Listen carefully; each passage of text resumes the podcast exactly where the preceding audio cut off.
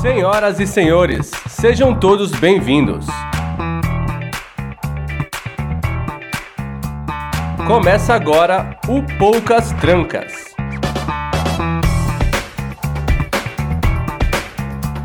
O podcast onde quase nada fica de fora.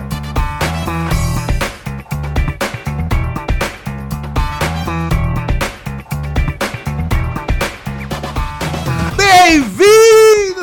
Começando mais um Poucas Trancas, o podcast onde quase nada fica de fora. Eu sou o Johnny Rossi e hoje a gente quer atualizar aquela história do diga-me com quem andas e te direi quem és. Não, diga-me o que, que- o que vês e te direi quem és. Nós vamos falar hoje sobre o que, que a gente consome, por que, que a gente consome. Isso diz muito, quanto diz sobre a gente, o quanto não diz, é influência, não é, é pelo hype. A gente vai descobrir tudo isso no nosso bate-papo de hoje.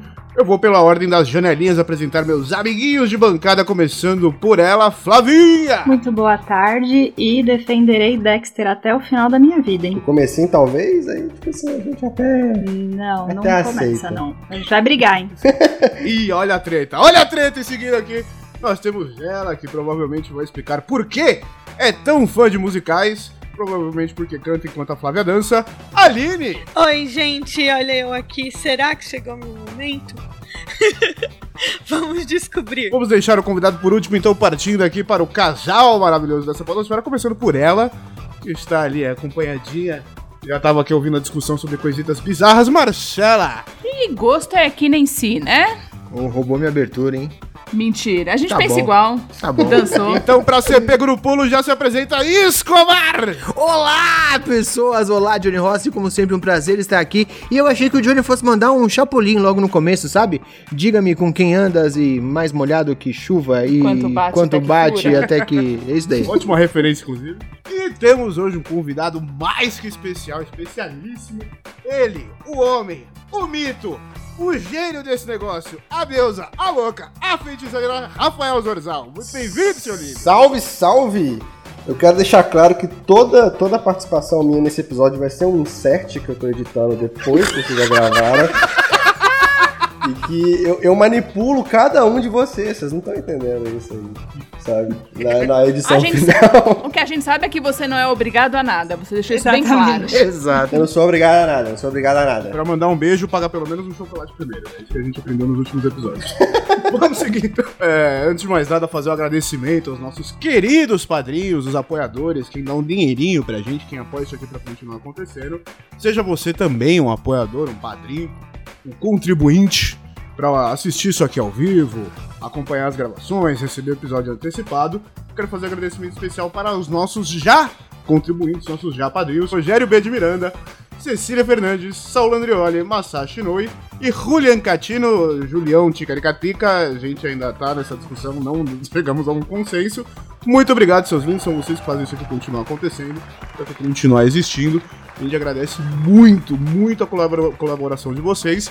E hoje, para me vingar, Escobar, como é que a pessoa faz para apoiar se ela quiser? Ah, se ela quiser, ela apoia aí em qualquer lugar, mano. Tamo aceitando qualquer Ela dinheiro aí.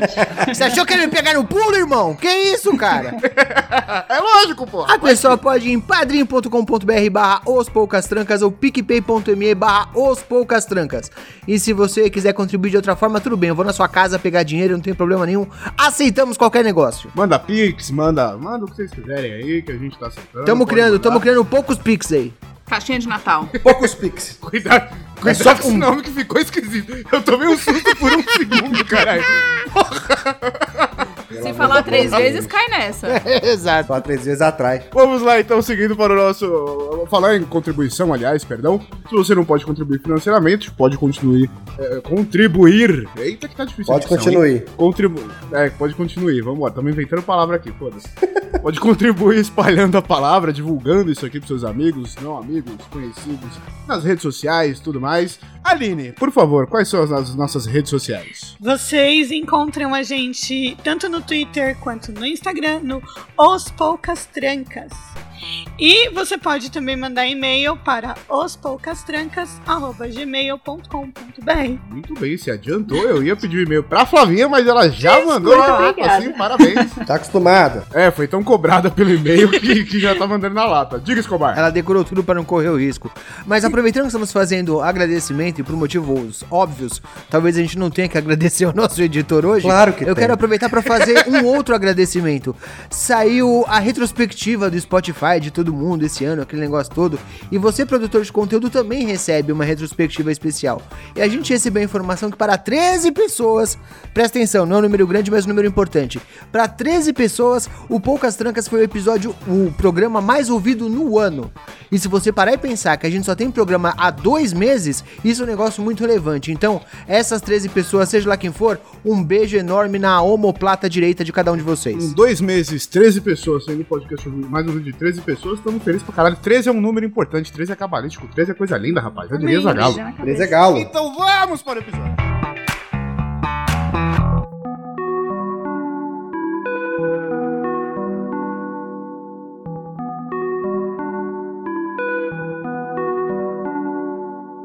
Vamos começar o nosso episódio. Eu quero agradecer muito a pessoa que fez a pauta, porque trouxe uma coisa que eu não fazia ideia e foi muito além do que eu poderia imaginar pra gente começar esse assunto.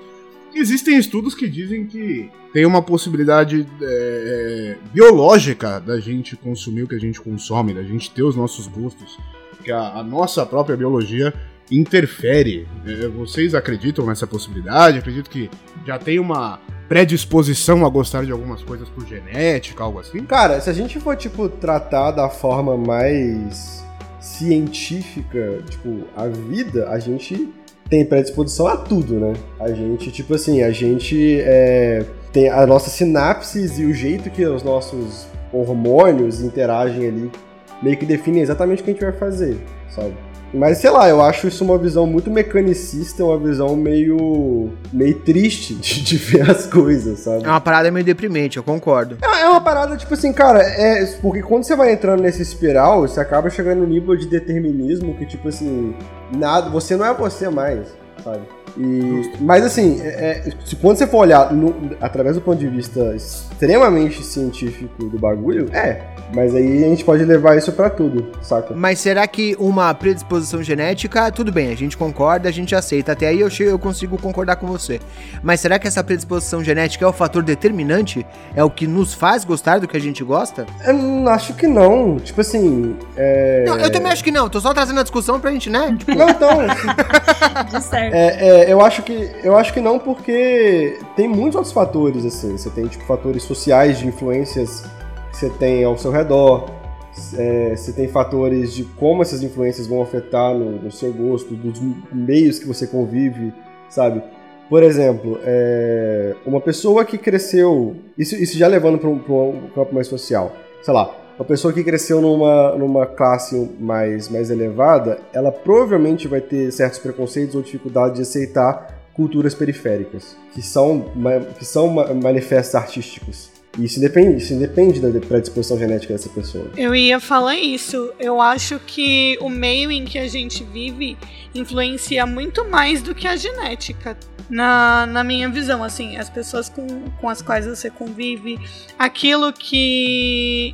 Por exemplo, porque a televisão, no, na década de 90 principalmente, era a maior formadora de opinião. Então, tudo que você absorvia daquilo ali moldava os seus gostos. Por exemplo, a, se você for pensar na, em novela, na novela O Clone, toda menina da minha idade na época da novela tinha aquela pulseirinha da Jade, sabe? Então, eu- acho, pelo menos na minha visão, o meio que a gente vive influencia mais, acaba influenciando mais. É que assim, é, independente de, de ser de ter essa predisposição genética, o fato de você ter um gene ali não significa que ele está ativo. Então você pode ter uma predisposição genética e você precisar de um estímulo para que aquele gene se manifeste que você e que, e que ele faça parte ali dos seus gostos. Então, claro, Exatamente. que o meio social influencia muito mais.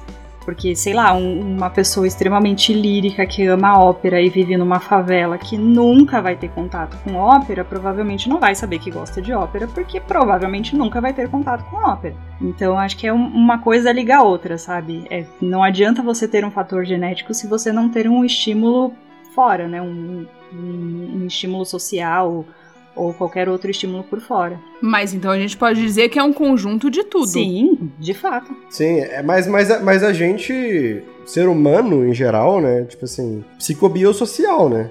Esses três fatores vão definir o que, que a gente é. E acho que isso é pra qualquer ponto, inclusive gostos culturais, assim. Não, mas sem dúvida o fator de exposição a alguma coisa é fundamental pra saber se você gosta ou não.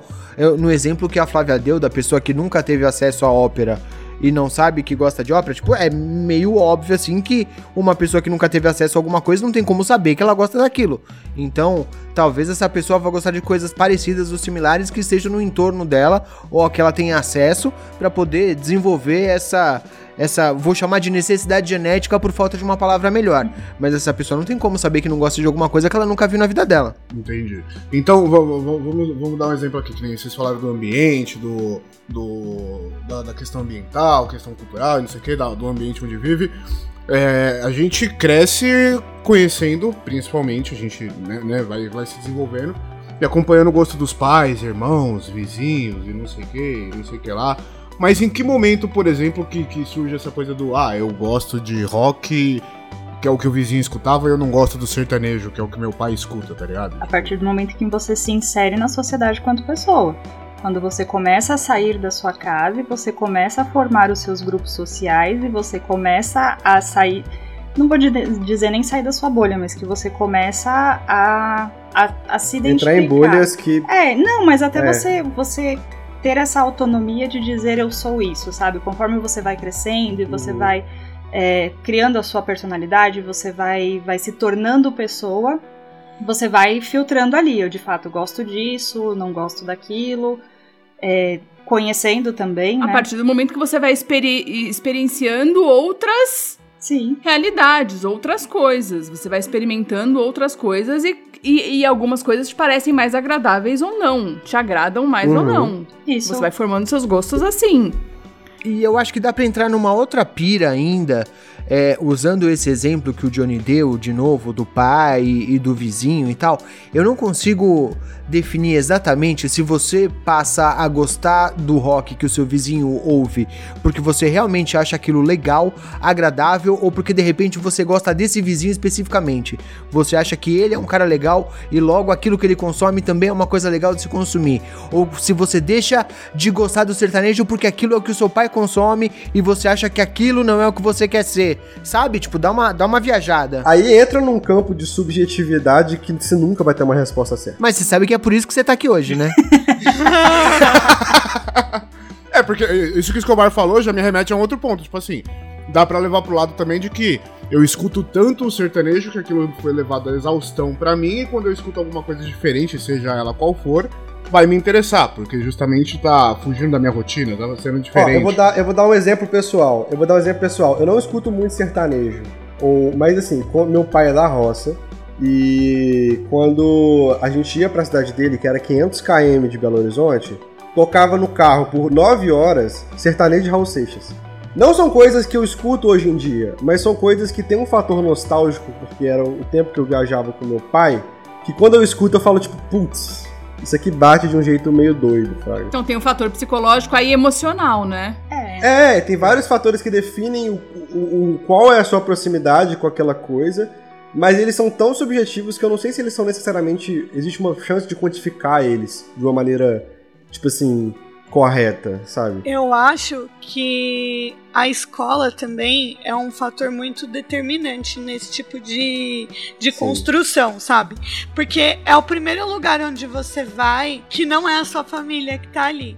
Então, é são as primeiras pessoas que vão ajudar a moldar e a construir o seu caráter que não fazem parte da sua família. E aí você é apresentado a, a professora que levou uma música na aula e você escutou, ou um filme que o professor mostrou também. O seu amiguinho te mostrou no, no celular dele alguma coisa, assim. Red Hot Chili Peppers, por exemplo, a primeira vez que eu escutei foi por causa do, do amiguinho da escola. Eu era bem criança, acho que eu tinha uns 8, 9 anos, e ele tinha aquele Discman. Nossa, gente, que idosa. Ele tinha aquele. e veio me mostrar, tipo, olha que legal aqui o que tá tocando. E assim, eu, eu como o, o, o, o bebê deste encontro que estamos tendo, falo que pra mim a internet, na minha infância, foi um ponto muito determinante pra definir meus gostos. Porque, tipo assim, eu já cresci, desde que eu era pequeno, vendo blogs, era a época dos blogs de humor e tal, mas eu era pequeno, tipo, tinha 9 anos, 8 anos, eu ficava acessando blog, eu ficava vendo vídeo no YouTube. E isso, e a internet, né, essa hiperinformação e vai bombardeando coisas, eu acabo entrando em bagulhos que eu, tipo, nunca teria entrado tão facilmente se eu não tivesse tido esse acesso online desde muito cedo. Sim, sem dúvida. A primeira vez que eu ouvi falar de YouTube, eu já trabalhava. É, não. É, tipo. É, mas A é- gente vai é terminar esse programa deprimido aqui com o Zorzal.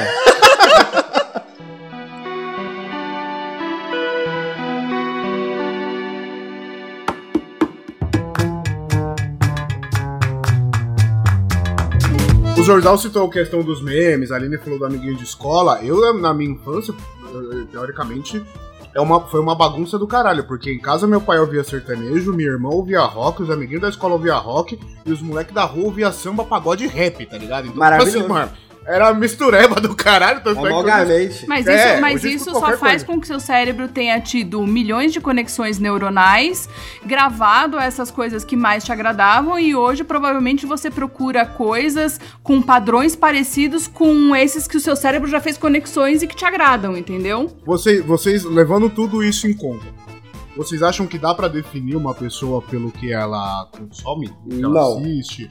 Fala Se muito for sobre isso, ela eu tô ou não? fudida, né? A gente já sabe quais são os meus Sim. gostos.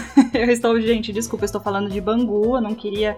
Isso aqui é. Dá pra, um- dá, pra você, dá pra você definir arquétipos e superficialmente ser tipo, ah, ó o roqueirinho, ah, ó o funkeiro, ah, ó o trapper, ah, sabe? E aí, tipo assim, ó o nerd. Isso é um arquétipo, mas isso não tipo, descreve nem 1% que a pessoa é. Tá? Para conhecer a Flávia, assistam o episódio Lady Kim. Exatamente. Ela, é uma, ela é uma serial killer. Você sabe. 20 corpos no porão dela. Eu não acho que o que você gosta te defina, mas eu acho que te enquadra em determinadas categorias sim. Inclusive porque as coisas que você gosta, as coisas que você defende como o seu gosto, são sempre coisas públicas, não são coisas é, São, privadas, coisas. se- são sempre coisas que te enquadram dentro de um clube ou outro. Então, de certa forma, você também quer se associar com essa turma, com essa galera ou alguma coisa parecida com isso. Porque gosto também é identificação. Exato. Sim, sim. Tipo assim, eu vejo o Johnny. O Johnny, tipo, o cara ele gosta de rock. Sabe? É tipo o roqueiro, assim. A, a Aline, tipo, a, a geek da galera. A Flávia, a serial killer da galera. sabe? Então, assim, São são... categorias. categorias que meio que acaba ajudando você também a encontrar pessoas que gostam das mesmas coisas que você. Ou não. Ou não. É, ou afastar, né? Ou afastar, porque de repente a pessoa já te olha com aquele estereótipo e fala, ih, esse aí eu não vou conseguir conversar, não. É, É, e aí, exatamente. tipo, Ou dá medo e vou atravessar a rua. No caso da Flávia, eu tô falando. Putz, lá vem um bolsominion, tá ligado? Aí você já fica tipo, opa, vou, vou é tipo embora. isso. Exatamente. E, e vocês costumam ser a- a- é, abertos para influências externas ou, tipo, não, eu vou, vou, vou- vou bloquear e vou pegar o que me interessa aqui? É, tipo assim, Depende. depende, depende da influência. É. É, tipo, por exemplo, se, se a pessoa vir com um negacionismo absurdo, ou umas ideias. Ah, tipo, não, não. aí também não, aí fodeu. Não, é tipo assim, tipo, ah, deixa eu ouvir o que, que esse arrombado tá falando. Não, não vou. Às vezes você ouve até a página 2, né? E você fala, não, não dá, definitivamente. É, foda, sabe? Mas assim, influência externa, tipo, ó, por exemplo, esse, esse- o, o dia desses, é, eu tava num grupo de, de, de cin- cinema lá no Facebook, e a gente tava, e eu, e assim, a galera lá, ela gosta muito, ela gosta muito de, do Shyamalan, diretor.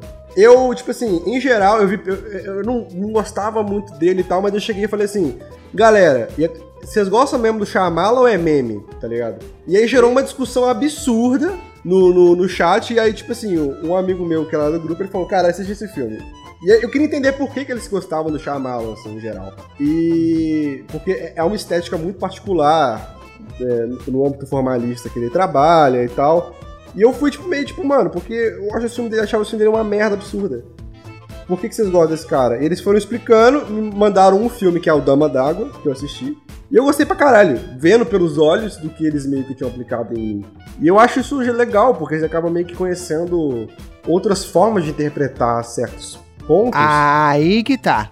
É, é isso que a gente vai ligar lá no que a gente tava falando no começo. Olha só, você não acha que o fato de você ter recebido essa informação de um grupo de pessoas que você gosta, que você respeita a opinião, influencia a forma como você experimenta isso? Como você experiencia isso? Influencia, mas eu fui buscando dessa forma também. Eu entrei lá perguntando, por que, que vocês gostam desse filme? A questão é, você acha que se você topasse com esse filme, passando no, no cinema em casa, no- numa quarta-feira à tarde, sei lá, você ia Ah. gostar desse filme da mesma forma que você gostou por ele ter sido recomendado por pessoas que você respeita ou que você considera opinião? Então, talvez. Porque, tipo assim, é, isso é uma coisa que eu. Que eu você não me acabei- ajudou em nada! Calma, eu vou, eu vou- eu vou chegar lá. Calma, Vai calma. elaborar, calma aí. É, eu vou elaborar, vou elaborar. Uma coisa que, tipo assim, que eu aprendi muito na faculdade de cinema, e isso meio que moldou formas de eu ver arte em geral, não só arte, várias coisas. Foi tipo assim, quando a gente, a gente é meio que muito acostumado a ver filme ou, ou tipo assim, a gente é muito condicionado a ter uma estética muito específica pra aquela coisa. Um dos motivos, por exemplo, vou trazer até a Aline pra isso, que eu sempre defendo, por que, que as pessoas não gostam de musical, mas gostam de filmes de heróis? Ih, começou.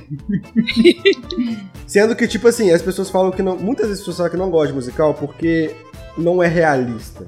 Porque tira, porque a pessoa começar a cantar e dançar, vai tirar ela do meio do processo. Porque o Hulk virando um monstro verde gigante destruindo Nova York é super realista. Então, mas aí, tipo assim, existe. Mas é. Existe um processo que a gente é condicionado a uma estética. E isso, isso em todos os movimentos artísticos. Você teve, tipo, o, o Picasso, quando ele é, mostrou Guernica, salvo engano, ele foi ameaçado de apanhar. Porque aquele quadro, tipo assim, era um quadro que era uma quebra estética com as artes convencionais da época muito forte, que as pessoas não estavam acostumadas. E a gente é condicionado a, a ter uma noção estética do negócio. Por exemplo, você é condicionado a ver novelas de um certo jeito. Tipo assim, a, a novela ela possui uma estética específica. Sim. E se você for ver um, um filme é, que tem uma estética novelesca, você pode achar estranhando, porque não pertence àquele espaço. E se o bagulho ele quebra ainda mais uma estética que tá mais convencional, por exemplo, musicais, depois da grande era de ouro dos musicais ali nos anos 50, 60, eles acabaram caindo é, o nível de produções, o nível de, de, de, de, tipo assim, de abordagem no cinema mais mainstream, que acabou gerando uma estética muito pautada no realismo, que, tipo assim, as pessoas elas, elas, elas aceitam melhor o Hulk destruindo a cidade, porque o Hulk, por causa de milhões de dólares de CGI, parece verdade, sabe? Só, só uma coisa que você falou sobre novela, eu achei muito interessante porque eu fui ver Casa Gucci. E assim, o filme é uma novela. O filme é uma novela, assim, mas no nível a usurpadora. Só que assim, eu percebi que os brasileiros gostaram. As críticas gringas que eu, que eu vi, as pessoas não gostaram do filme. E assim, meio que falaram que tava exagerado demais e não sei o que. Mas assim, é, é uma novela, sério. Primeiro que assim, cada um tem um sotaque. O Jeremy Irons tem uma hora, inclusive, que ele desiste do sotaque italiano. E aí ele começa a falar o britânico normal. Esqueceu a nacionalidade dele do nada. Esqueceu, ele volta a falar com o sotaque dele mesmo e foda-se. E, assim, o, o Al Pacino tá num filme do Scorsese. então, é. Caralho, que, que, que loucura. acho- é uma salada. Mas eu amei o filme. Eu amei o Por filme. quê? Por quê? Porque eu amo a usurpadora. Eu acho. Olha só, olha só. é, é- essa é uma discussão legal porque, tipo assim, é, o que, que o filme se propõe a ser? Eu acho que. O que, que a obra. Porque, tipo assim, arte é sobre o quê? É sobre gerar sensações. Qualquer arte, qualquer obra de arte, sabe? É sobre gerar uma sensação. A, a sensação pode ser gerar a falta de sensação, mas ainda é uma sensação. Agora, o que ela se propõe é o que vai definir como ela é executada. Ok que você tem convenções de época, como eu falei, tipo, a gente tá numa época que o realismo ele é muito vangloriado, né? Quanto mais realista for o CGI, melhor. Só que, assim, o que define se. Pra mim, sua opinião pessoal, o que define se um filme é bom ou ruim, se uma obra é boa ou ruim, é se ela cumpre a sua proposta. Porque o resto é subjetivo. Você não pode, tipo assim, galera, tipo assim, que, que é, não gosta de musical porque o musical ele não quer, ele, ele não é realista. É óbvio que ele não é realista, ele é um musical. Exatamente. Ele, ele, nunca te, ele nunca teve a intenção de ser realista. Não discordando de você, mas a proposta pode ou não te agradar também. Então tem uma Sim. definição um pouco diferente, que é não se é bom ou ruim, mas se é bom ou ruim pra você, pro seu gosto pessoal. Não, mas, mas aí, exatamente. Aí é gosto, mas isso não, isso não define se a obra em si ela é boa ou ruim, sabe? Por exemplo, Não, mas só se fala filme- com você ou não. Pois é, ó, uma coisa que, trazendo aqui uma discussão que eu já trouxe até no grupo. Homem-Aranha 3 do Sam Raimi é um puta filme foda. E eu vou defender isso até o dia que eu morrer. Agora a gente vai, agora a gente vai entrar numa treta aqui. Tá bom, por que você não gosta do filme? Eu não gosto do filme porque ele é uma galhofa que não diz que é uma galhofa. Ele vem numa sequência de outros filmes que não tentavam ser uma galhofa. Ele é uma galhofa absurda, disfarçado de filme de ação. Você acha que o Homem-Aranha 1 e 2 não é galhofa? Eu acho que não é galhofa. Ele tentava É, se levar a sério. O Não 3 não tentava, tenta se levar a não sério. tentava. Ele nunca tentou. se- Vê o filme de novo. Eles nunca tentaram se levar a sério. Cara, os três filmes, os três filmes são melodramas. É toda a estética melodramática, principalmente no relacionamento dele com a, a Mary Jane. Com piadas visuais autodepreciativas do começo ao fim. Cara, o, o, o- o JJ vestido com roupa de Homem-Aranha fazendo sinalzinho no segundo filme, que é considerado o melhor. O Homem-Aranha entrando naquela. entregar as pizzas, ele dando soco nas vassouras, tá ligado? Pra, pra não cair. Você sabe qual que é o nome disso, Zorzal? Homem-Aranha! Não. A cena da Tia May com o Dr. Octopus, quando ele tá conversando Nossa, é, é, é, e ela vai essa ela cena, vai essa cair, cena é e ela- lamentável. Não, tô- então, olha só, o, o, Escobar, todos os filmes têm o mesmo nível de humor e o mesmo nível de galhofada e o mesmo nível de melodrama. O terceiro é o que mais abraça isso que os outros dois já tinham plantado. Isso, isso. Tem, tem a definição do pular o corguinho. O terceiro pula o corguinho. Ele ultrapassa o limite do que. Não, mas, mas, mas ele faz isso de uma maneira muito consciente, cara. Esse que é o ponto. Ele, ele não é, tipo, exagerado, tipo, sem, sem, sem... Ele errou a mão. Ele sabia o que ele tava fazendo do começo ao fim, tá ligado? Mas tipo, isso é a a galera sua fala interpretação do Homem-Aranha é emo, Homem-Aranha Homem é emo. Cara, Homem-Aranha é é o Homem-Aranha do segundo filme, que tá passando por crise existencial e, e conflito de identidade, tá ligado? O terceiro filme, que é aquele Homem-Aranha super descolado e super, e super boladinho, com cabelinho na cara, aquilo é um filme tirando sarro do que o Sam Raimi acha que o Homem-Aranha acharia que é boladão. Então, mas você percebe que, que esse é o problema. Então, cara, o Sam Raimi, ele não tem respeito nenhum por figuras é, machonas. Você pega o Ash do Evil Dead, o Sam Raimi não respeita ele nem um pouco. E é a figura mais, mais machona que ele já construiu, tá ligado? Você vê em todos os três filmes, toda vez que o Homem-Aranha tenta ser um macho foda, ou ele é ridicularizado pelo próprio filme, ou ele se dá muito mal. Tipo, quando ele tenta dar o troco no cara no primeiro filme, tipo assim, ah, você não me pagou, agora toma no cu, vou deixar esse bandido fugir com seu dinheiro, o tio Ben morre. Mas esse é o Homem-Aranha, Rafael, não é o filme. Essa é a definição do personagem. É um puta de um fudido, cara. Então, cara, mas o que eu tô falando é o seguinte: você tem que ver o filme como o filme. Cê- tipo assim, be- beleza que você tem um material base dele, mas o filme ele tem que funcionar em sua própria lógica interna. Então, mas é você tá defendendo o filme pelo filme. O meu problema com o filme é que ele não tá relacionado com o personagem. É aí que a gente tá, a gente tá discordando do negócio. O Tá, Homem-Aranha mas não... olha só, por que a construção do, por que a construção do terceiro filme é ruim pra você? Não, não, não, não. Eu não tô falando que é um filme ruim. Eu tô falando que é um filme que pra mim não agrada. Ok. É um filme que pra mim não agrada porque ele não trata o personagem da forma que deveria tratar. É isso. Ah. Ele foge do Ok. que o E a gente personagem é tem um retratado exemplo em- aqui que são é, experiências diferentes que trazem gostos diferentes. O Zorzal, ele tem essa questão de a ter forma que estudado você cinema. experiencia a coisa. Exato, ele estudou cinema, ele vê isso de uma ótica diferente do, do Escobar, que conhece a história e quer ver a história. O, o, o, o- o Zorzal analisa a obra. Eu e o Escobar, a gente analisa o personagem e o universo que a gente conhece Exato. do personagem. E é por isso que é tem essa subjetivo. dualidade tão grande. Mas aí vocês têm que, que, que reclamar com o, a maneira como ele foi roteirizado desde lá do começo. Todo mundo ama os filmes do Tobey Maguire. E aí, assim, só no último que foi o problema, a cena do primeiro, a cena da, do hospital da Tia May, Quando o Duende Verde vai até lá, Essa ele cena é quebra a parte horrorosa. das... Então, mas... Mas são- todo filme é assim. Os três filmes são assim. Se você não gosta, se você, se você tá falando que você não gosta do, do, do, do que você tá falando que você não gosta do terceiro, você não gosta de nenhum. Tem momentos, é, é essa você que é, tem que é a apego questão. emocional com os dois primeiros, essa é a questão. Sim. Pode- E pode até ser. É, e É o pode ser, tá e falando, pode ser, um apego emocional, Por exemplo, o, o outro, outro exemplo assim. Quando é, eu comecei tipo, a, a- a gostar muito de cinema, me envolver, me envolver muito com ver filme e tentar entender a parte por trás, quando eu tinha tipo 14 anos de idade. É, 14, 15 anos e tal. E eu lembro que eu pagava um pau absurdo pro Christopher Nolan, na época. Eu era jovem, eu era inocente. Eu pagava um pau pro Christopher Nolan. Quando eu entrei na faculdade de cinema, eu lembro que tinha um professor que eles falaram assim: então, pergunta sobre Christopher Nolan pra ele. Eu perguntei e o cara só, tipo assim, destruiu todo mundo que tentava defender o Nolan, sabe?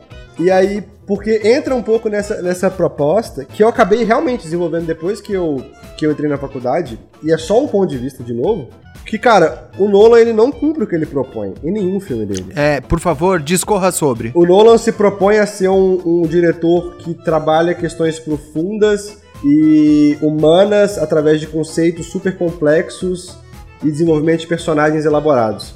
Os personagens do Nolan são folhas de papel em profundidade. Terrivelmente raso, sim. É, ele tem conceitos que são até legais, só que são muito mais complicados do que precisam ser pro filme parecer mais inteligente. E o filme dele é só isso. Todos os filmes dele são só conceitos que são legais, mas que são muito mais complicados pra parecer mais inteligente. E não tem mais nada a oferecer, além de visuais bonitos. Mas se você tem um orçamento de 200 milhões, seu filme tem que ser obrigatoriamente bonito. É o mínimo. Então, aí o, o- o pessoal falou do- do- da questão do que atrai no filme, se é questão nostalgia, sentimental, pela análise do filme, da- da- do visual. Eu quero que vocês agora me digam um pouco de cada um de vocês. é, o que te atrai num. Pode ser filme, série. é, música é um pouco mais pessoal, mas vamos colocar exemplo de série, filme, cinema, enfim. Tudo aqui é pessoal, né, velho? É, não, sim, sim. É, é- é que música é mais difícil você você definir, talvez. Não, a gente pode entrar também em música, não tem problema. Mas, tipo, definir o que exatamente. É mais fácil exemplificar isso com, com audiovisual, entendeu? Não só com música. Com, com filme, série, enfim. O que que atrai vocês? Porque vocês lembram de algo que te traz isso? Se é a influência do pai, da mãe, do vizinho, do cachorro, do papagaio, do periquito? Vamos começar com a Flavinha que tá calada. Fala pra mim, Flavinha, o que, o que que te atrai, além de querer matar as pessoas, e por quê? Eu não quero matar as pessoas, eu só gosto de, de conhecer essas mesmo. histórias. Eu nunca matei ninguém, gente. Que horror. Eu sou um doce.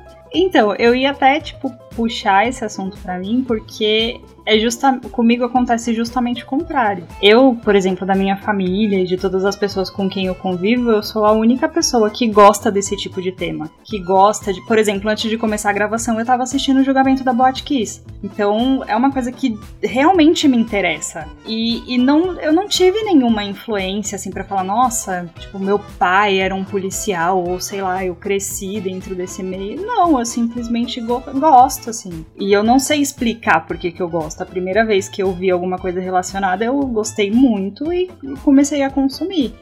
É difícil, assim, pra mim definir, sabe? De falar, nossa, eu tive essa influência, gosto disso por causa disso. Porque, especificamente nesse assunto, pra mim é uma coisa muito, muito fora da curva. Mas vo- você não consegue falar, por exemplo, o que te atrai nisso? Se é, por exemplo, porra, olha a capacidade humana, olha até onde vai a cabeça de um filho da puta desse. É exatamente isso, exatamente isso, assim, é, ver o quanto uma pessoa pode ser capaz de não ser empático, porque tudo isso gera, um, é, gera em torno da falta de empatia, né, da, da questão da crueldade, a questão da frieza, do, de não ter o sentimento e tudo mais, e isso vai soar muito estranho, vou ser muito julgada, mas enfim, pra mim é uma coisa muito fascinante, sabe, tipo, como uma pessoa consegue ser tão cruel, como, porque cara, assim, pra mim é. É tentar entender, né? É, porque pra mim é. Eu não consigo fazer mal pra. Gente, tem cinco gatos dentro da minha casa porque eu simplesmente não consegui não dar comida pra eles. Então, como que uma pessoa consegue ser cruel a ponto de, de fazer coisas extremamente cruéis contra a pessoa? Isso pra mim é fascinante, não no sentido que, nossa, que maravilhoso, mas é fascinante no sentido de que eu gostaria muito de entender, de conhecer e de saber porquê, sabe? Isso é legal mesmo. Atração pela mente humana. No caso da Flavinha, o- desvendar a cabeça do filho Sim. da até o, o que a gente é capaz, até onde a gente é capaz e tal. Teve uma época que eu pegava, que eu, que eu gostava bastante de acompanhar esse tipo de coisa, mas depois eu peguei o cérebro e. Ali. Vamos continuar aqui. Eu ia puxar isso, você começou, você começou a ler isso e você, tipo, hum, interessante a visão desses caras aqui e tal. É, eu falei, não, melhor deixar pra lá, vamos, vamos esquecer isso aqui. Seguindo aqui, ela que também tá quietinha, Marcela. O que que, o que, que te atrai numa obra? É, no, no caso da Flavinha, é essa coisa do desvendar o ser humano. O que, que te atrai? É, é visual? É uma boa história? É, é- É a sensação. Eu gosto muito de filme de suspense, por exemplo. Sus- Suspense. terror psicológico. Mais assim. E, e eu acho que é, é, a, é a sensação que, que provoca de você sentir o medo e estar segura ao mesmo tempo. Sabe? Você querer experienciar uma situação de medo mesmo, e, e- mas saber que você tá segura no conforto do seu lar. Eu, eu, eu não sei, eu, eu assisto muito. E às vezes a gente cai numas merdas de filme, mas eu assisto muito e eu, né? Mas pra, pra você, nesse caso, o que é a merda de filme? Porque a, a sensação, teoricamente, é um filme de suspense, a sensação de perigo tá nele também. O que que torna ele um filme bom ou um filme merda? Não se o filme for ruim. Se ele consegue, se ele consegue provocar em mim a sensação real de medo e não me fazer parecer tipo, nossa, mas pra que tanto sangue? Por exemplo, eu não gosto, eu não sou chegada tipo no- em filme gore, mas eu gosto muito de terror psicológico, porque vai mexer com com uma sensação de medo que tá meio que até fora do seu controle, entendeu? Não é só você fugir do carinha com a com a faca correndo atrás de você, mas provavelmente coisas sobrenaturais ou de ou até de pessoas reais, mas que você já assistiram aquele filme, como é que é? Os Estranhos? Isso. É Os Estranhos, não é? Que é, tipo, um. Um assassino que entra numa casa, tipo, e bota o terror em um casal e mata a galera. E no final do filme, o que deixou- me deixou mais aterrorizada foi que perguntaram pra ela, mas por quê, né? Pra, pra uma das vítimas. E o cara falou, porque a gente pode. Tem um, tem um filme, tem um filme que ele vai nisso, mas ele acaba entrando numa outra pegada que me aterroriza pra caralho, que é Funny Games, do Renek. Já viram esse filme?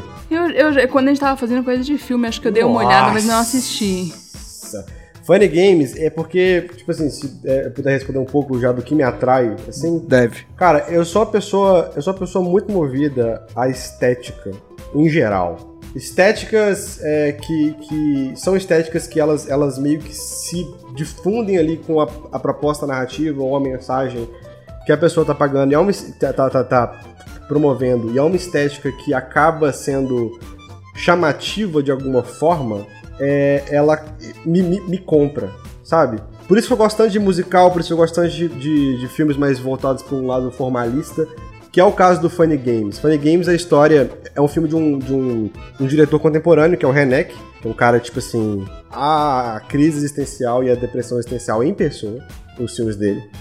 Que basicamente é uma família que ela chega, tipo assim, numa casa, é, tipo, de verão e tal, vamos passar o final de semana.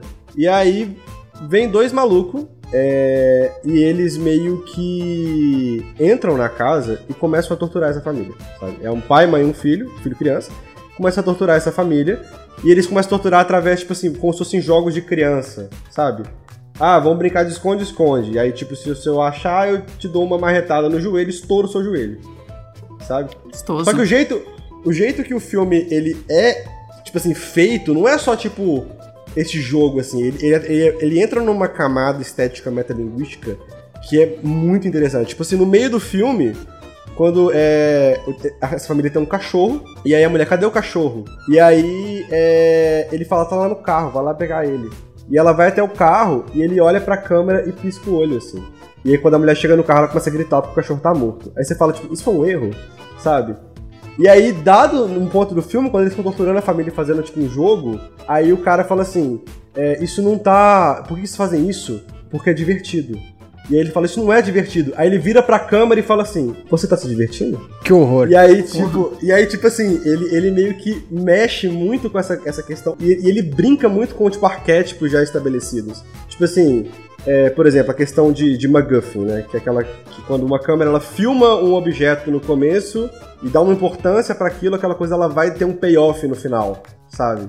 É, eles estão no, no- no começo do filme, antes do, do- do- desses caras chegarem, eles estão com no barco, assim, e eles estão cortando uma coisa no barco e a, a- a mulher grita, a faca cai e foca na faca. Aí no fim do filme, a, a mãe da família tá amarrada, sendo levada no barco, e aí ela tá tentando cortar a corda com a faca. Aí você fala, puta, aí o payoff. E nisso o cara e o amigo dele estão conversando sobre cinema. E, so- e como, e como as pessoas, elas esperam que as coisas aconteçam do jeito que esperam. Aí ele fala assim, olha lá ela tentando cortar a corda. Ele pega a faca e joga no lado. Quebra todas as barreiras, né? Total. Exatamente. Cara, nossa, isso, isso é um bagulho que é tipo assim, que me deixa muito. Caralho, que, que insano. Porque você, tipo, pega um conceito, é, que já é um conceito, tipo assim, que pode ser potente por si só. Só quando você coloca, coloca uma barreira estética a mais, que acaba mexendo com a própria estrutura da obra, isso, tipo assim, a estrutura mesmo, tipo, a forma da, da obra em si, isso me, me, me chama muito.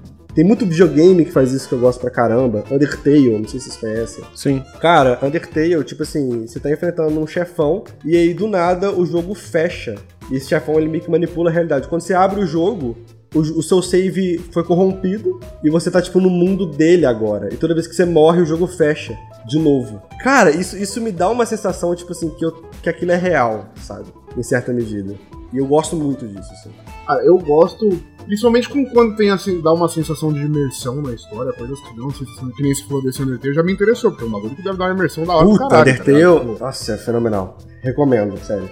Roda em calculadora. Ok, eu vou, vou procurar. E, e- e qualquer coisa que tenha uma história bem contada. Que o, o filme, a obra, não me trata igual idiota, tá ligado? Tipo, furo de roteiro é um bagulho que me incomoda muito. Qualquer coisa que eu assistir que tem furo de roteiro, eu fico, mano, porra, não é possível.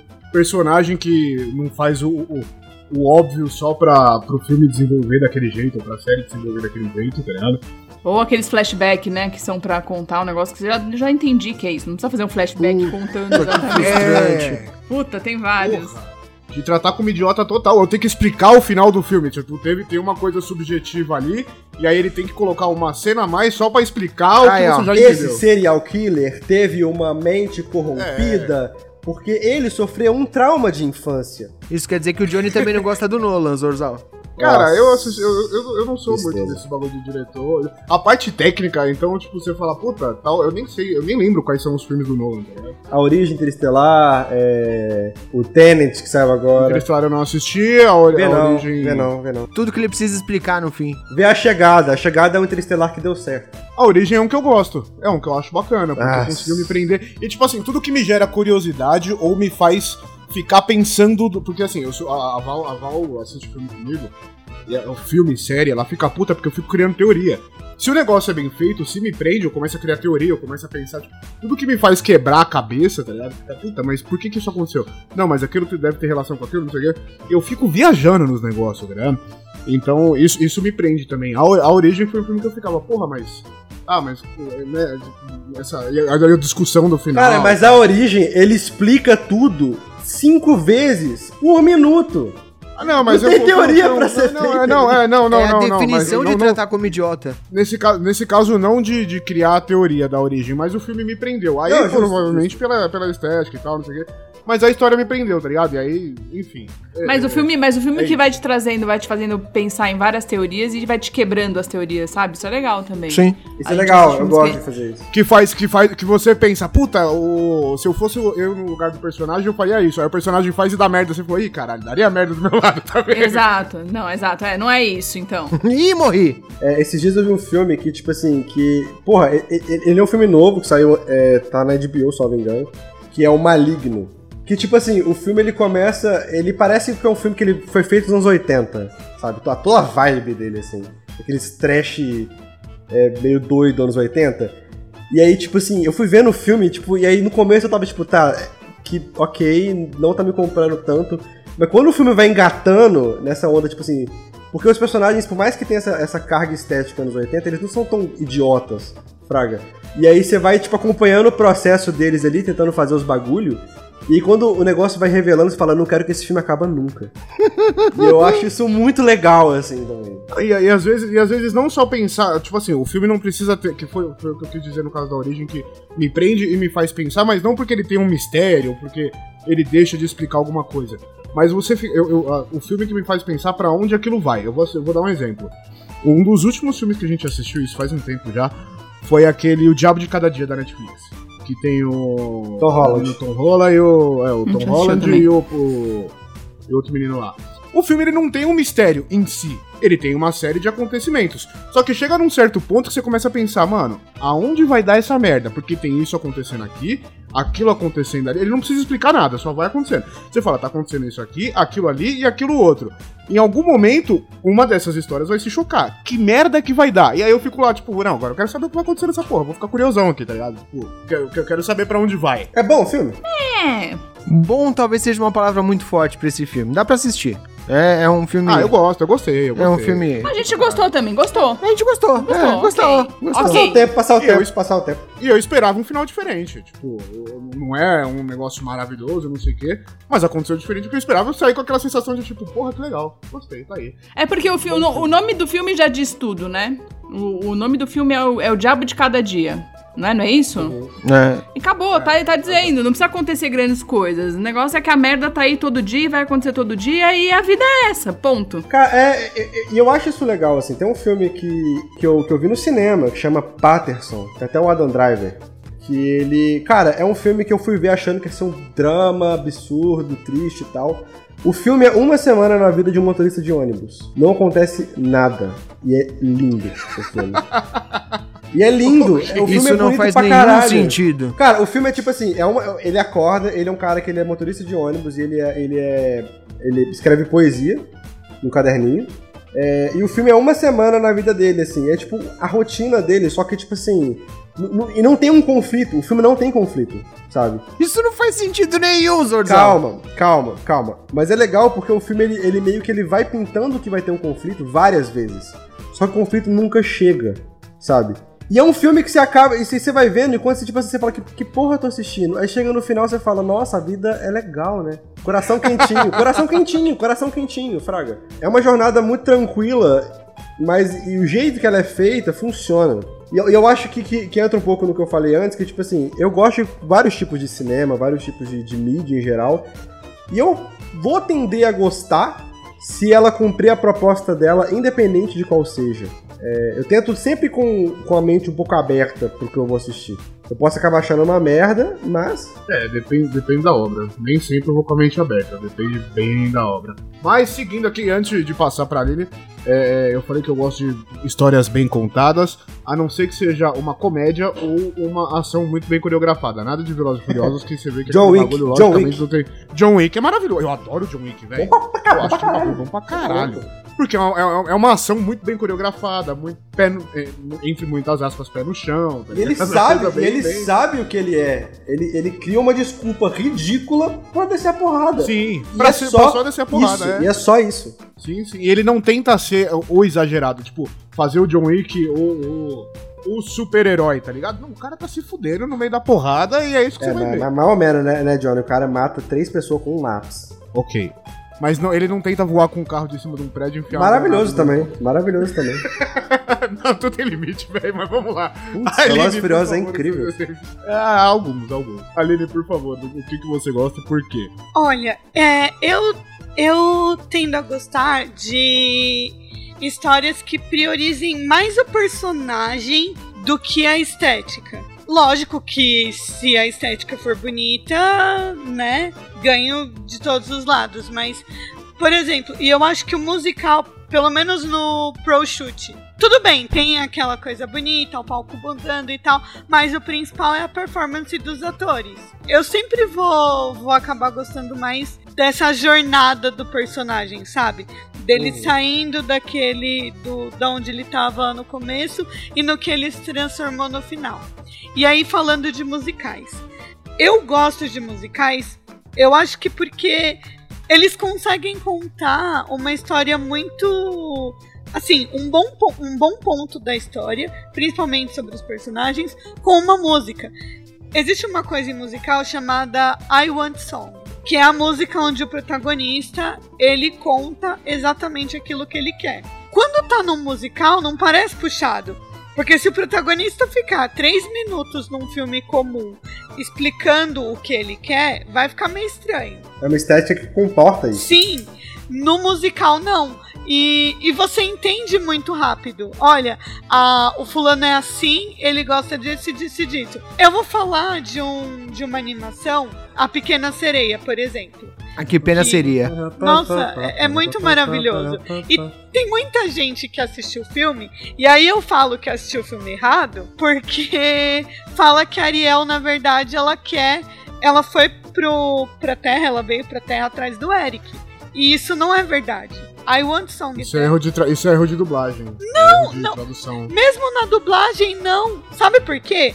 Quando você escuta a I Want Song dela, e sim, as music os musicais da Disney, as animações da Disney, são todos musicais porque eles foram inspirados por pelos musicais da Broadway, foram compostos por pessoas que trabalhavam na Broadway e inclusive no documentário sobre o Howard Ashman que tem na no Disney Plus, ele fala isso. É, na I Want Song dela, parte do seu mundo, em momento nenhum ela fala de amor romântico. Ela passa a música inteira falando o quanto ela quer vir pra superfície, o, o quanto ela. o que ela daria pra se tornar humana, e ela faria qualquer coisa pra se tornar humana. E aí falam: "Ah, mas ela ela perdeu a voz pra se tornar, Pra ir atrás, né, do, do Eric. Não, gente, ela perdeu a voz pra se tornar humana. E ela não se importava com isso. A primeira vez que a gente vê a, a Ariel, ela tá caçando bugiganga de humano. E ela esqueceu que ela tem o recital. Então, assim, ela não dá a menor importância pra cantar. Ela só tem uma voz bonita porque ela é uma sereia. É, é interessante você ver esse tipo de coisa, sabe? Mal sabe ela que perdeu uma carreira nos palcos pra ir trabalhar no escritório. Coitada. né? E música, e, música é emoção, né? A música, ela, ela é muito mais passional, ela consegue contar de, um, que uma, de uma forma, a história de uma forma que ela vai mexer mais com as pessoas. Todo mundo é. Todo mundo gosta de música. Tanto que a ideia do musical é essa. Quando a emoção ela, ela não é o, ela é muito grande para você pôr em palavras, você canta. Quando transcende isso, você dança. Gente, a história é boa e é música. Como vocês não gostam disso? Pois é, também não entendo. Igual, eu fui assistir Tique Tique Boom. Eu não vi ainda. Ai, assiste. Ah, Você, você vai pirar, sério. É, é dirigido pelo Lima Miranda, tem que assistir essa porra. Sim, é maravilhoso. É maravilhoso. E assim, eu chorei o filme inteiro. E aí você só via gente no fundo, tipo, fungando também. Uma coisa que eu acho que eu acho interessante são essas referências, sabe? Que dá pra você fazer muito com música. Por exemplo, tem um musical que vai virar filme daqui a um tempo chamado Wicked. Tem uma tem uma música chamada What is this feeling? Onde as duas protagonistas ficam brigando uma com a outra. Fica tan tan tan tan tan tan tan tan tan. Tá. Depois, uma delas vai entregar um chapéu pra outra e toca isso no fundo. É motif. Sabe? Assim, você sabe que as intenções dela não são boas. É, isso, isso é legal porque, tipo assim, é, isso é muito usado em musical, mas em obras em geral, que é o motif, né? Que é tipo assim, você estabelece um, um elemento que se repete, e quando esse elemento. E você gera esse elemento de associação de algum sentimento, alguma ação, ou algum personagem. É a igual quando, associação tipo já tá assim, criada, né? já tá criada. É, é igual, por exemplo, você vai ver, tipo, sei lá, um Vingadores. E aí, ocorreu uma tragédia insana que, tipo, não mostrou quem fez, mas tá tocando o tema do Thanos que você já reconhece, porque toda vez que ele aparece, toca esse tema. Você sabe que foi o Thanos que fez aquilo, tá ligado? Tubarão, o do Fred Krueger. É o Darth Vader. Tubarão, tubarão Darth Vader, tubarão. Darth Vader. O... Ele mal aparece no filme. O Spielberg, ele conseguia fazer você saber se o tubarão tava perto ou não. Pra dar música. Pelo som, é. Quando, se, eu brinco de tubarão na piscina com meu filho e eu faço também a, a trilha sonora. A brincadeira fica pois muito é. mais legal assim.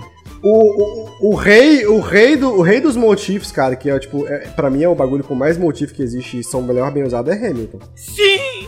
Nossa, tem tantos, cara. Tipo assim, ele cria associações desde o começo do musical. E as associações, Sim. elas vão voltando de um Palavras. milhão de jeitos diferentes. Sabe? Ele usa palavras pra fazer isso. Nossa, é muito bom. É muito Shot. Na hora que. Shot, ele usa de todas as maneiras possíveis. bom. É, é uma, é uma aula de, de escrita narrativa, assim. Tipo. O Julian Catino, que tinha mandado que se a pessoa gosta de Monty Python já é gente boa, concordo com você, Também adoro. Monty Python. É, ele perguntou pra você, Aline, aproveitando que você tava dando os seus exemplos, falando em musicais, se você gostou de Sweeney Todd. Do filme.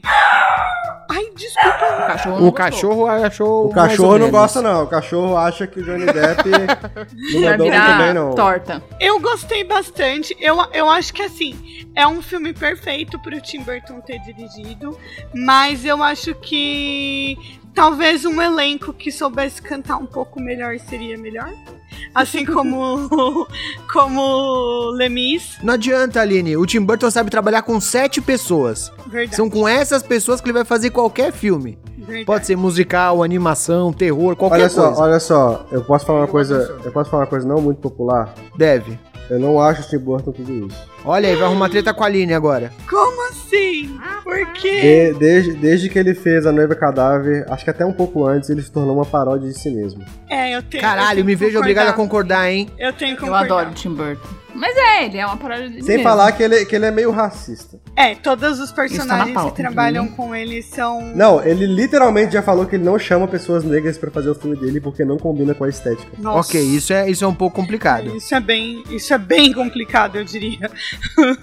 Tipo assim. Eu não tinha visto sobre isso. Ô, ô, Johnny, se você me dá a, a permissão, isso inclusive linka com, com, com um pedaço da nossa pauta, que a gente acabou de falar agora da história do Tim Burton, e tem aqui uma coisa que a gente levantou. Se os nossos gostos por filmes, música e arte no geral podem ser influenciados pela história do seu criador. Com certeza. O Zorzal acabou de falar agora do fato do, do Tim Burton ser um cara meio racista. A gente tem outros exemplos famosos que também vão por esse lado. A gente. Não sei, vocês conseguem separar a obra do criador? Isso funciona bem ou você releva? É difícil. Depende. Depende, depende porque é o seguinte. é, depende do, do, de como você analisa como aquela obra pode ter influenciado várias coisas. Por exemplo, Harry Potter. Eu ia falar disso. Esse é um grande problema. A J.K. é uma transfóbica do caralho. Sim. E, e, tipo assim, ela, ela é uma transfóbica fodida e tal, mas ok, Harry Potter moveu uma geração inteira a gostar de ler. Isso não pode ser desrelevado ao mesmo tempo. Lovecraft, ele era basicamente nazista, Total. mas ele criou, ele criou um gênero de terror inteiro que é que influencia a cultura pop até hoje. Então, tipo assim, é, você não pode tirar a relevância cultural que uma obra pode ter impactada, mas ao mesmo tempo você não precisa passar pano pro autor dessa obra quando você analisa sua relevância. É, eu, eu, consigo, eu, eu consigo separar, porque assim, apesar, que, apesar de ter o autor da obra ali, eu acho que a obra. Eu acho que dá pra separar bem as coisas. Não é só ele, a obra não, não é de uma mão só, apesar de ter o grande nome por trás daquilo. E existe todo um trabalho em grupo em cima e Ô tal. Johnny, você tá lendo. cê- cê- Véi, você já leu Lovecraft? Não. Cara, você, no, meio do, no meio do terror cósmico que você tá curtindo, olha só uma menção ultra racista. Tá lá, tá lá. Ah, tipo, não, não, então, é mas subtexto. tá lá. Aí, Tá lá na sua Mas cara. aí a, aí a obra vai me incomodar, entendeu? Se tiver esse tipo de coisa, a obra vai me incomodar.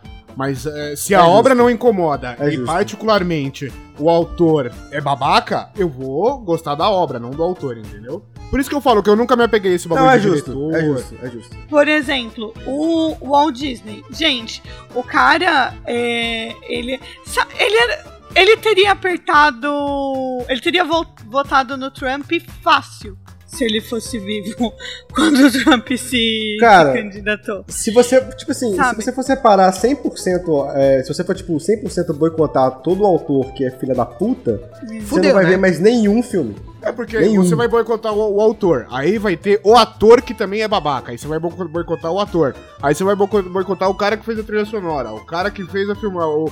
Porra, você fudeu. Se cada obra você for boicotar alguém, você tá fudido. Você Mas se a, gente, nada, se a gente for entrar nessa pira, você vai começar a boicotar o cara que leva o café no set. Tipo, aí já É, era, bicho. Não, ma- mas, olha só, mas não dá pra, tipo assim, ao mesmo tempo, não dá pra, tipo, não, gente, mas... Fingir que não aconteceu. É, É, não, Não. eu acho que a questão é essa, é você não fingir que não aconteceu, sabe? Eu tava no, no outro programa, eu comentei que eu leio em uma, uma trilogia de. um- um- uma série de livros aí, que Aham. também teve toda uma polêmica com relação à autora, porque ela.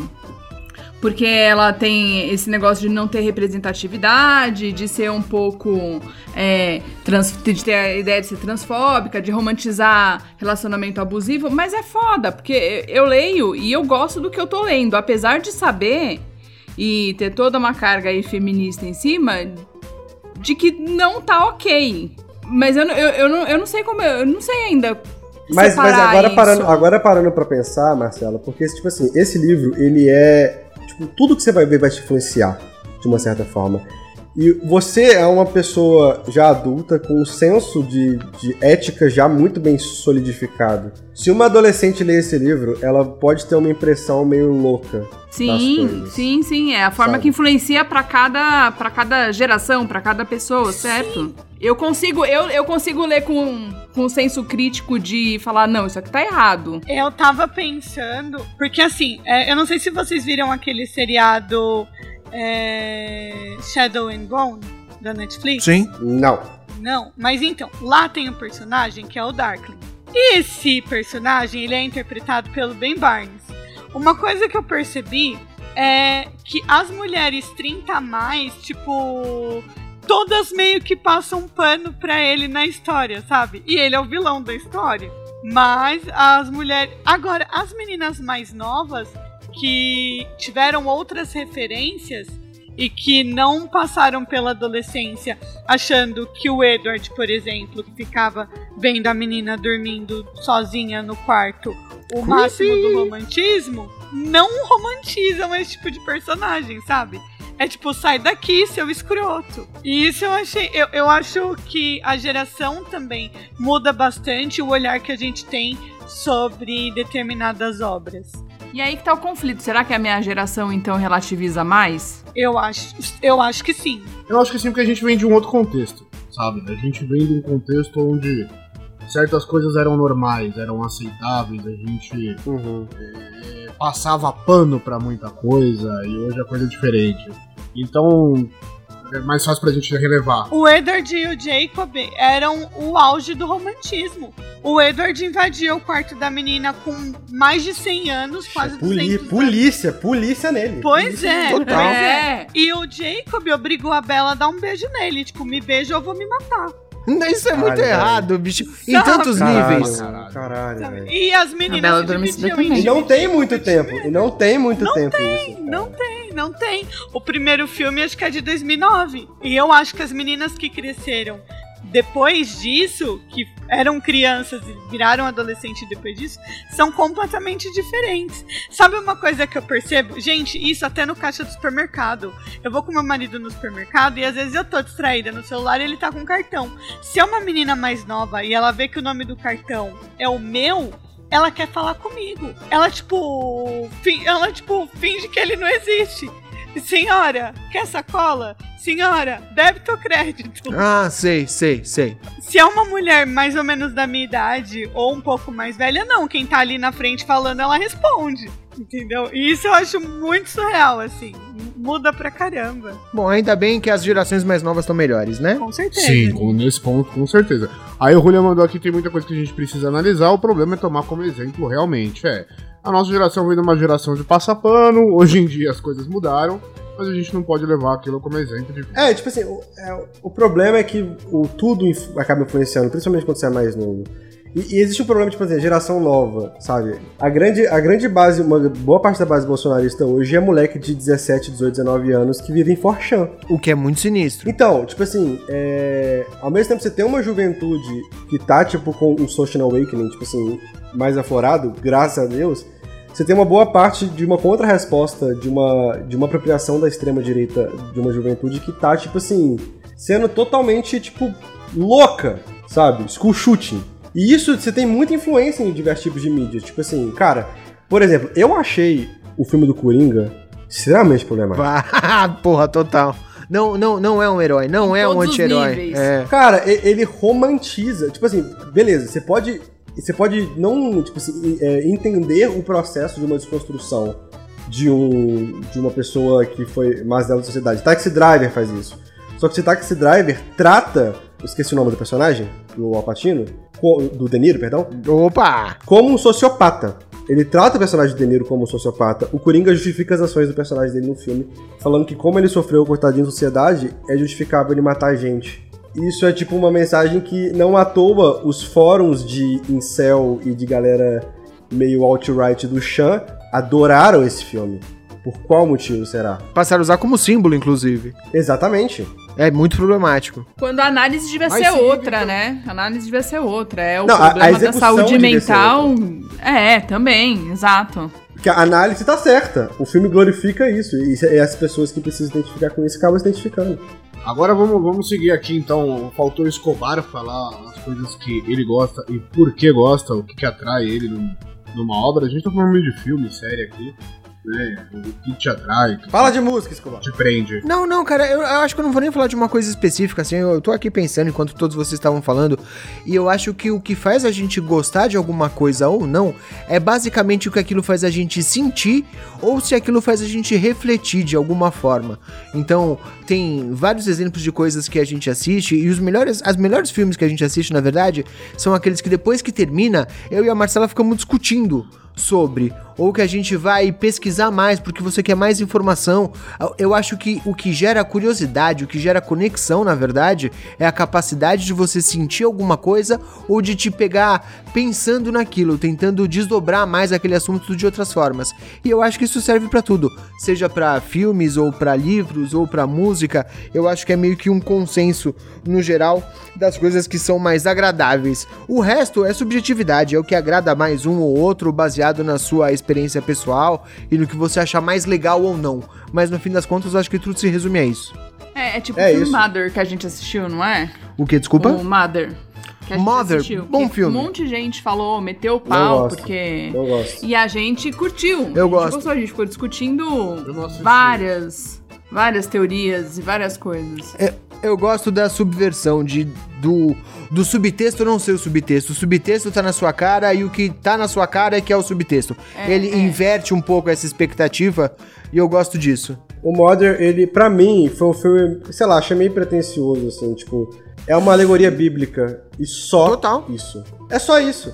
E você entende isso, o que, que você tem a me oferecer? Mas ele não discute. A alegoria não é subtexto, a alegoria é contexto. É. Eu acho que essa subversão é interessante. Então, mas ele não discute nada. Ele é só uma alegoria bíblica e ponto final. É, essa é basicamente a história da Bíblia. Então, mas aí, tipo, sei lá, enfim. Discussões aí. Se deixar, eu fico, eu fico o dia inteiro. Mas vamos, vamos aproveitar o gancho então. o- teve esse- essa dualidade de, de ponto de vista. Eu quero que cada um me dê, pode ser mais de um exemplo, mas coisa rápida pra gente poder fechar. Do que todo mundo odeia ou reclama, não gosta, mas você gosta. Flavinha, por Dexter. favor. Putz. Dexter, sem dúvida.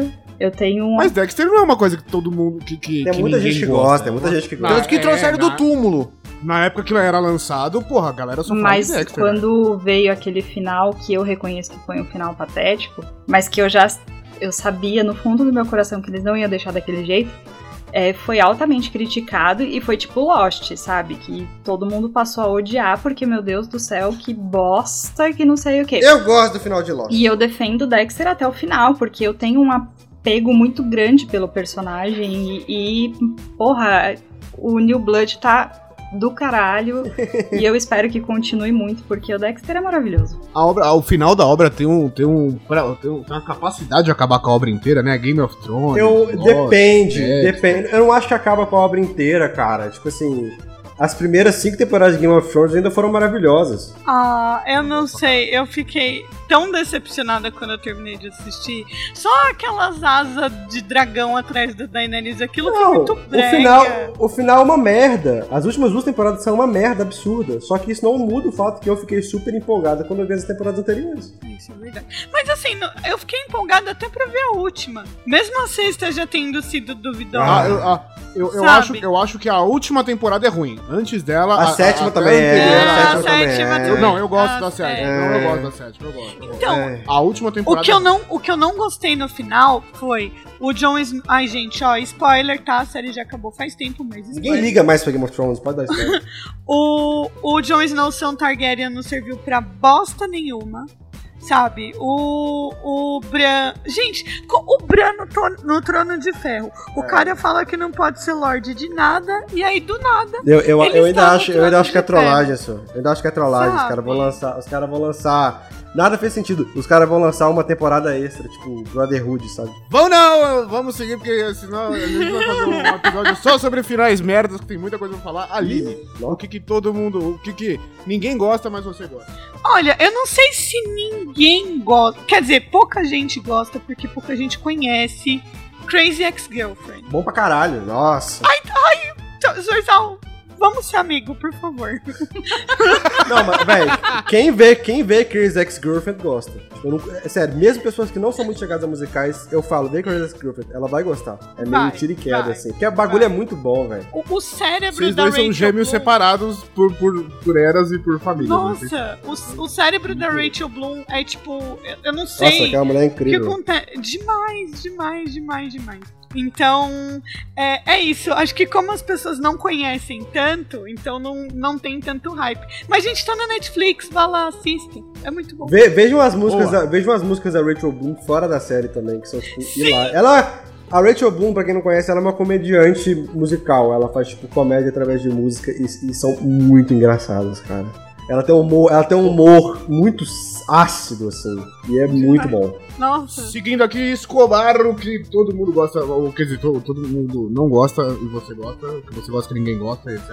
Eu não sei se todo mundo odeia, não sei se chega a esse ponto, mas eu tenho gostos peculiares. E aí, agora eu vou falar de música um pouco pra dar uma mudada aqui no, no rumo da prosa.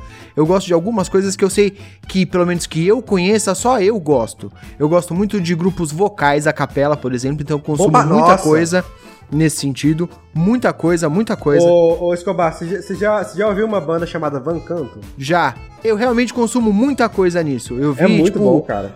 eu vi é, reality shows de campeonato de banda vocal, tá ligado? Tipo, nesse nível, assim.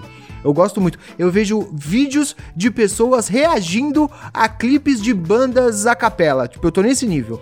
E dando um passo ainda mais à frente de bandas a capela, eu gosto muito de Barbershop Quartet. E eu vejo, tipo, cara, vídeo do campeonato mundial de barbershop, uns negócios assim, de outro mundo. É, é uma característica bem específica, bem particular minha. Não é que ninguém odeia, porque as pessoas de modo geral nem conhecem, mas são coisas que eu gosto muito e são bem características minhas. Escobar, por que, que você não entra no barbershop? Ah, cara, é porque eu não conheço mais três caras que cantem, senão já tinha feito esse negócio, viu? Johnny, eu e Princesa. É, pronto aí. Maravilhoso.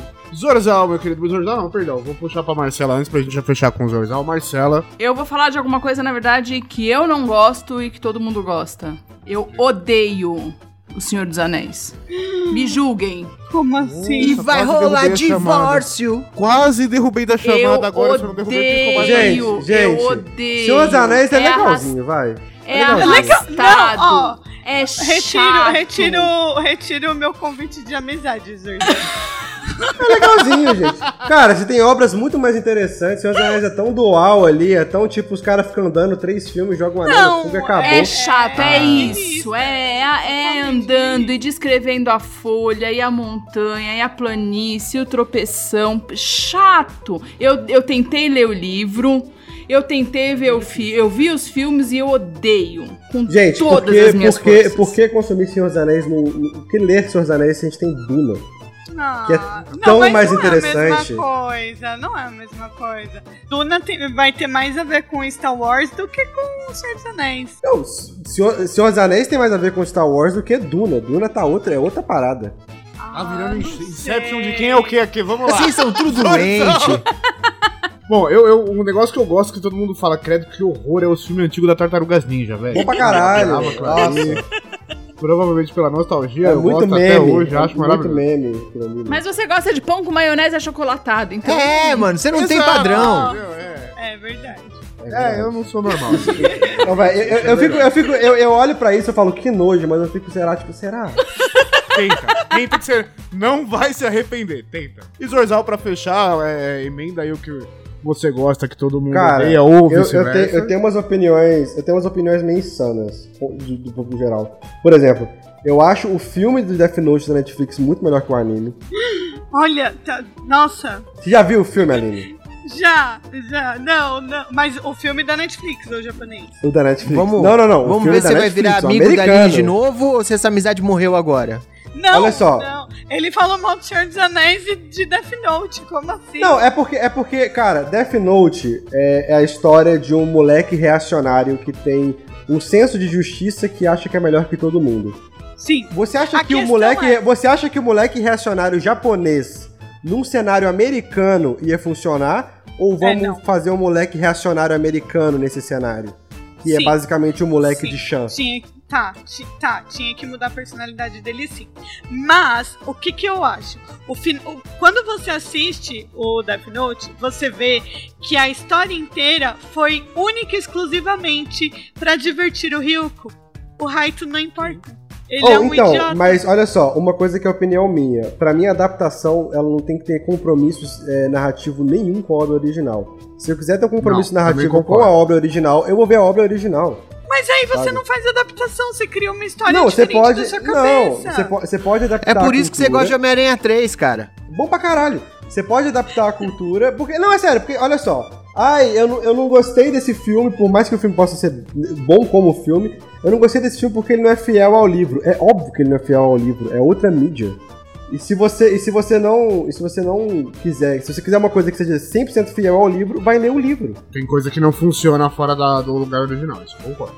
Eu tava me divertindo com o filme até o ataque de histeria que o L dá no final do filme.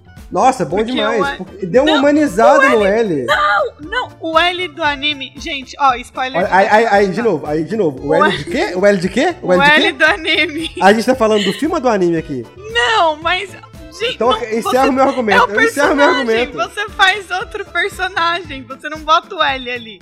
A Esse é partir meu do momento que você dá o nome dele. Até porque o L não é japonês. Já começa por aí. O L do, do anime não é japonês. E ele ainda fala. Ele, na hora de morrer, a única coisa que ele fala é: Eu estava certo. Ele não sofre, ele só entendeu o que aconteceu e ele O. L, eu acho o L do anime, ele tem uma falta de humanização que fica, tipo, chato, eventualmente. Ah, não. O L, o L do filme, ele, ele tem uma humanização lá pra, pra perto do final que eu acho muito interessante, que o anime não entrega. O Zorzal encerra o argumento, a Lina encerra a amizade e eu encerro o programa. Vamos finalizar aqui. Calma, calma, calma, calma, deixa eu só, posso, posso só falar uma última coisa, que é meu filme favorito, esse eu preciso falar. Por favor. Meu filme favorito é Speed Racer, das irmãs Wachowski. Ah, mano, tá difícil. Tá difícil, Eu não Zorzal. vi esse. Eu Oh. não assisti. Você viu, vocês viram, você viu, Escobar, o Speed Racer? Já, já. Por que, você não gosta? Porque ele é só uma sequência de cenas em altíssima velocidade. Ele é tipo, ele é tipo um Transformer de carrinho, tá ligado? Você só vê não. as cenas correndo com desesperadamente. Speed É, Racer, Speed Racer é o filme mais experimental que Hollywood já fez.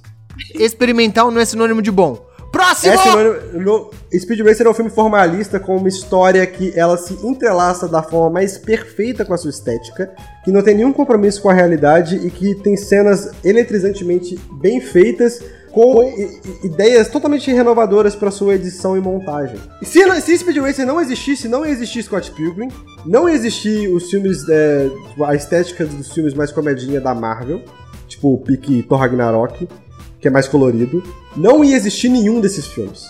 Speed Racer foi tipo o pai do, do cinema mais formalista colorido de Hollywood. O problema, o problema não, na verdade, o que diferencia a gente aqui é que você consegue separar a forma do conteúdo e apreciar alguma coisa especificamente pela forma. Pra mim, só a forma não é o suficiente pra me fazer gostar, manja? Mas é porque ele é artista, tipo, total, né? Então ele consegue ter essa visão que a gente, É, leigão, não tem, né? Olha só, não, mas, mas assim, é, se você tenta ver o que é a proposta formalista daquela obra, tipo assim, tenta, tenta fazer esse experimento. Assim, não precisa ser alguma coisa tão radical quanto Speed Racer, porque Speed Racer é realmente um bagulho muito radical na vibe formalista. Assiste, sei lá, é, o próprio Scott Pilgrim, que ele tem umas abordagens estéticas meio agressivas. Bastante. Você gosta, Scott Pilgrim? Gosto, É um, gosto. quad- é um quadrinho na tela, basicamente. Speed Racer é um anime na tela. Literalmente. É um Mas eu não anime. gosto de anime. Ahá! Aí você já entrou num ponto. Ele é que- malandro. Que é um gosto Vamos então mesmo. partir aqui. Exato. Zorzal, meu querido, muito obrigado por ter vindo aqui conversar com a gente. Eu falo demais, Esperamos né, você gente? aqui mais de Deus. vezes pra gente bater outros papos. Pode chamar, pode chamar. Eu fico- eu fico falando que pra a chamar. gente Começa com uma coisa e vai terminar em outra. Não, eu falo Não, pra é assim que é bom, é assim que é bom. Pode, pode vir que... Convence o povo a ver Hamilton. A gente vai fazer um episódio musical, a Val assistiu Hamilton, não terminou Hamilton, então ela vai estar aqui nesse episódio. Eu não estarei porque eu não assisti. Dificilmente vou vir. Mas vamos. Johnny, é duas, é duas horas e meia que você não vai se arrepender. Olha só, se você não gostar de Hamilton, faça um episódio grátis. Ô, louco! Rapaz! Cuidado. A resposta. Estamos a fazendo resposta. apostas Agora você agora. tem que assistir. Agora você tem que assistir. Não, mas, mas não, não vale ser você desonesto. a Não vale ser desonesto. você. Não vale ser desonesto. Não vale ser desonesto. Não, não. Se eu, se eu falar que eu não gostei, eu vou trazer o porquê que eu não gostei. Fica tranquilo, não vou só jogar o não gostei porque blau, tá ligado? Aprove- Aproveita, que esse mês, aproveita que esse mês tem cinco semanas e aí o, né? Não, não, só janeiro. verdade, O senhor não vem a roubar aqui, não. Vamos seguir então, Jordal. Muito obrigado, meu querido, de verdade. Volte sempre e aproveita. Se é que alguém ainda não foi atrás dos seus projetos pela propaganda que a gente faz aqui em todo episódio, fala da onde você veio, o que, que você produz, o que, que você edita, faça o seu jabá, suas redes sociais e o seu obrigado, tchau, boa noite. Rapaz, eu faço muita coisa. É, eu, eu trabalho com vários tipos de produção de mídia, né?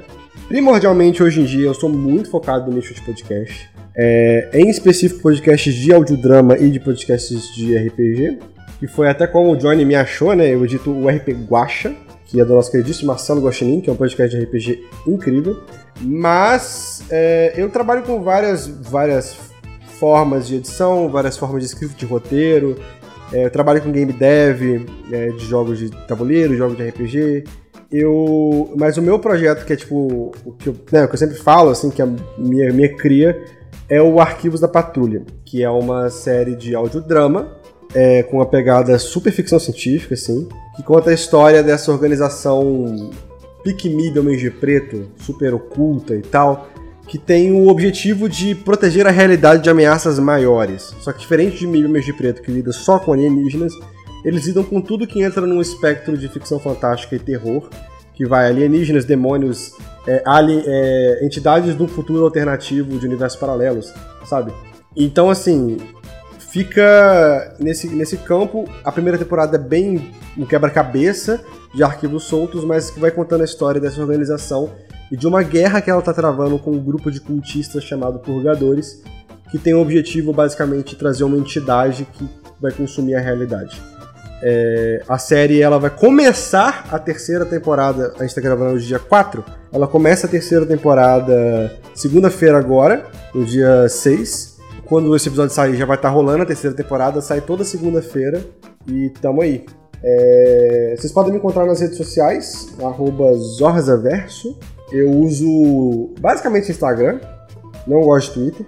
E vocês podem encontrar lá, mandar uma DM se vocês estiverem precisando de edição, alguma coisa assim, pode chamar também. E tem o, o Arquivo da Patrulha, vocês podem encontrar no Instagram, arroba arc.patrulha também. E todas as plataformas aí de, de podcast vocês podem ouvir a série. Escutem Arquivo da Patrulha, é bom demais.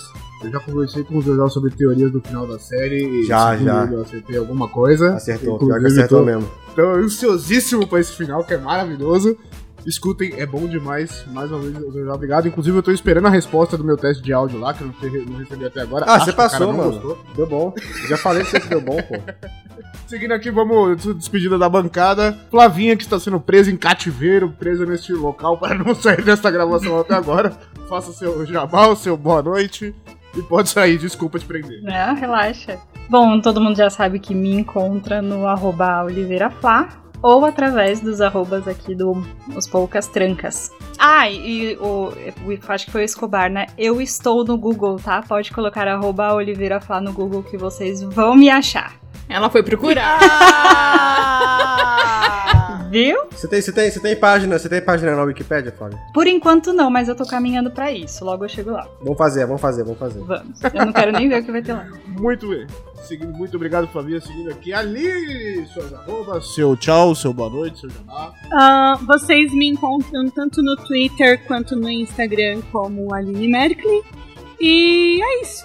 Ou no é, Os Poucas Trancas lá também. Vocês encontram os, os meus arrobas. É isso aí, galera. Maravilha. Marcela, suas arrobas. Twitter, Instagram, como arroba ardate com dois T's, underline Lili. Se achou difícil, entra lá nos Poucas Trancas, que a arrobinha de todo mundo tá lá. Tudo bem? Escobar, o seu boa noite, suas arrobas, seu tchau, seu último recadinho. Estou em todos os lugares como arroba Belinha Escobar, B-E-L-L-I-N Escobar. Na dúvida no Twitter é só procurar por lindo, inteligente e humilde, sou eu mesmo. Muito obrigado, foi um prazer estar aqui com os senhores. Um beijo enorme para todos vocês. Maravilha, você me encontra em todas as redes sociais, principalmente Twitter e Instagram, porque o Facebook eu não uso, como arroba o Johnny Rossi, é só procurar lá, ou como todos já disseram, no perfil dos Poucas Trancas, você acha a gente, todos, todos nós lá, só procurar, vem seguir a gente, vem bater papo, a gente tá sempre comentando, com- compartilhando alguma coisa no Twitter, conversando, dando umas risadas, compartilhando no Instagram e tal. Então venha interagir com todos nós e, procurem o Zorzal se precisar de edição e vão acompanhar os projetos dele. Lacha, beijo, seu lindo! Tchau, hein?